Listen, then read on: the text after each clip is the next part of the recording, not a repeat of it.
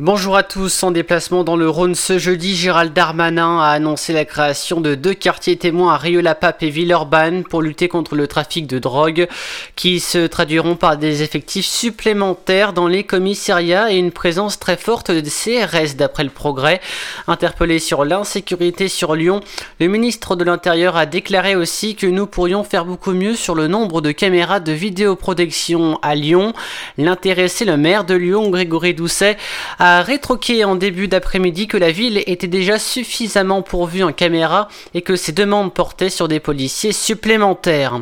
La métropole de Lyon l'a annoncé ce jeudi soir, dès aujourd'hui jusqu'au 15 octobre compris, le boulevard Porte des Alpes sera fermé à la circulation dans les deux sens. Des déviations seront mises en place. La collectivité explique que cette fermeture permettra des travaux de renforcement de la passerelle qui relie la forêt de Feuilly et le campus Lumière Lyon 2 Paris. Le masque ne sera plus obligatoire à l'école primaire dès lundi prochain dans 21 nouveaux départements. Ce sont tous 68 départements où la mesure sanitaire sera levée en début de semaine prochaine. Il reste en revanche 33 départements dont le Rhône où le port du masque reste obligatoire pour les élèves en raison d'un taux d'incidence supérieur à 50 cas pour 100 000 habitants pendant 5 jours consécutifs.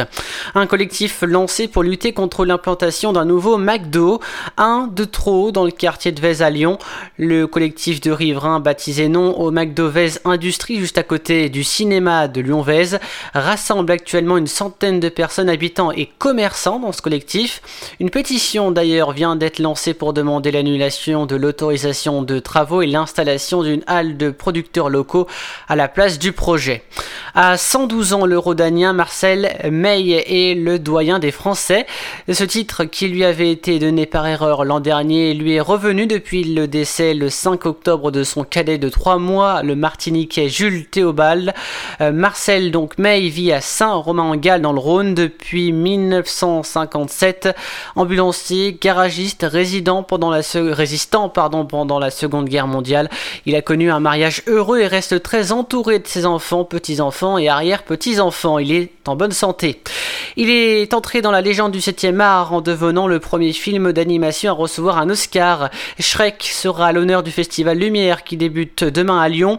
L'événement consacré au film du patrimoine a prévu de célébrer l'ogre vert qui fête ses 20 ans. Cette année, le prix Lumière est remis à Jeanne Campion, première réalisatrice à avoir décroché la Palme d'Or à Cannes. Alerté par des bruits s'échappant de la remorque d'un camion, des gendarmes ont fouillé un un camion qui circulait sur la commune de Pusignan lundi. Caché à l'intérieur du poids lourd se trouvaient 9 migrants originaires d'Irak et d'Iran selon le progrès.